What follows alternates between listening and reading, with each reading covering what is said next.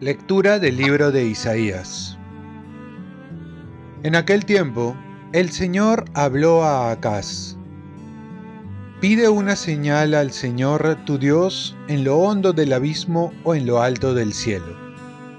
Respondió Acaz, No la pido, no quiero tentar al Señor. Entonces dijo Dios, Escucha, casa de David. ¿No les basta cansar a los hombres que cansan incluso a mi Dios? Pues el Señor por su cuenta les dará una señal. Miren, la Virgen está encinta y da a luz un hijo, y le pondrá por nombre Emmanuel, que significa Dios con nosotros. Palabra de Dios. Salmo responsorial. Aquí estoy, Señor, para hacer tu voluntad. Tú no quieres sacrificios ni ofrendas, y en cambio me abriste el oído.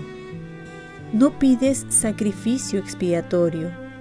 Entonces yo digo, aquí estoy. Aquí estoy, Señor, para hacer tu voluntad. Como está escrito en mi libro, para hacer tu voluntad. Dios mío, lo quiero y llevo tu ley en las entrañas. Aquí estoy, Señor, para hacer tu voluntad. He proclamado tu salvación ante la gran asamblea. No he cerrado los labios. Señor, tú lo sabes. Aquí estoy, Señor, para hacer tu voluntad. No me he guardado en el pecho tu defensa. He contado tu fidelidad y tu salvación. No he negado tu misericordia y tu lealtad ante la gran asamblea. Aquí estoy, Señor, para hacer tu voluntad. Lectura de la carta a los Hebreos Hermanos, es imposible que la sangre de los toros y de los machos cabríos quite los pecados. Por eso, cuando Cristo entró en el mundo, dijo, Tú no quieres sacrificios ni ofrendas, pero me has preparado un cuerpo. No aceptas holocaustos ni víctimas expiatorias. Entonces yo dije lo que está escrito en el libro. Aquí estoy, oh Dios, para hacer tu voluntad. Primero dice, no quieres ni aceptas sacrificios ni ofrendas, holocaustos ni víctimas expiatorias, que se ofrecen según la ley. Después añade, aquí estoy yo para hacer tu voluntad. Niega lo primero para afirmar lo segundo. Y conforme a esa voluntad, todos quedamos santificados por la oblación del cuerpo de Jesucristo, hecha una vez para siempre. Palabra de Dios. Lectura del Santo Evangelio según San Lucas. A los seis meses, el ángel Gabriel fue enviado por Dios a una ciudad de Galilea llamada Nazaret a una virgen desposada con un hombre llamado José, de la estirpe de David. La virgen se llamaba María. El ángel, entrando en su presencia, dijo, Alégrate llena de gracia, el Señor está contigo. Ella se turbó ante estas palabras y se preguntaba qué saludo era aquel. El ángel le dijo, No temas, María, porque has encontrado gracia ante Dios. Concebirás en tu vientre y darás a luz un hijo, y le pondrás por nombre Jesús. Será grande, se llamará Hijo del Altísimo. El Señor Dios le dará el trono de David su padre reinará sobre la casa de Jacob para siempre, y su reino no tendrá fin. Y María dijo al ángel, ¿Cómo será eso? Pues no conozco a varón.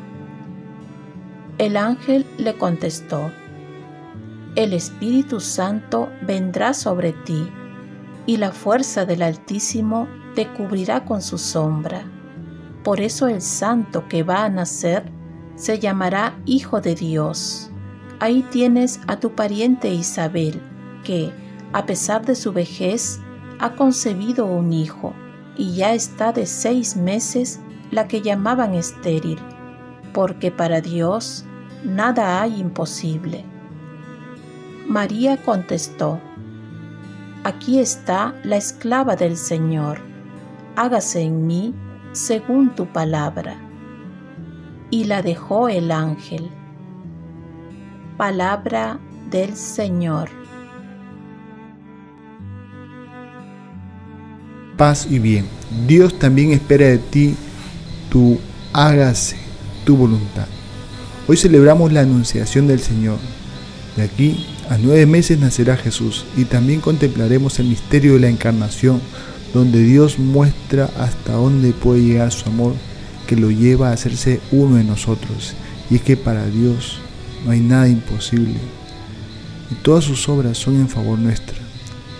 Hay una frase que se repite en las lecturas de hoy, que es, aquí estoy, Señor, para hacer tu voluntad. Lo vemos en el Salmo, luego en la segunda lectura, que nos hace ver que más que sacrificios, Dios quiere el sacrificio verdadero y grato a sus ojos, que es nuestra voluntad. Y esto se repite con esta frase, aquí estoy para hacer tu voluntad, que es el fiat de Jesús en el huerto de Getsemaní. Llegamos al Evangelio y la Virgen María va a decir la respuesta más esperada de toda la historia. Y San Bernardo ha sabido captar ese momento sublime. Él va a decir, el ángel espera tu respuesta, oh María. También nosotros estamos esperando. En tus manos está el precio de nuestro rescate. Responde pronto, oh Virgen. Pronuncia la palabra que el cielo, la tierra y hasta los infiernos esperan de ti. Mira, es el deseo de todas las gentes el que está ahí fuera y llama a la puerta. Levántate, corre, abre. Levántate con la fe, corre con tu afecto y abre con tu consentimiento. Y es que Dios tiene un proyecto grandioso para el mundo y para cada uno de nosotros. Y también quiere contar con nuestro aquí estoy para hacer tu voluntad, tu fiat, para que Dios pueda hacer realidad el plan de salvación en cada vida. ¿Cómo le respondes a Dios? Oremos. Virgen María, ayúdame a estar siempre disponible a la voluntad de Dios para decirle siempre aquí estoy para hacer tu voluntad. Ofrezcamos nuestro día. Dios Padre nuestro, yo te ofrezco toda mi jornada en unión con el corazón de tu Hijo Jesucristo, que sigue ofreciéndose a ti en la Eucaristía para la salvación del mundo. Que el Espíritu Santo sea mi guía y mi fuerza en este día, para ser testigo de tu amor. Con María, la Madre del Señor y de la Iglesia, te pido por las intenciones del Papa. Con San José Obrero te encomiendo mi trabajo y mis actividades de hoy, para que se haga en mí tu voluntad y la bendición de Dios Todopoderoso, Padre, Hijo y Espíritu Santo, descienda sobre ti. Cuenta con mis oraciones, que yo cuento con las tuyas y que tengas un santo día.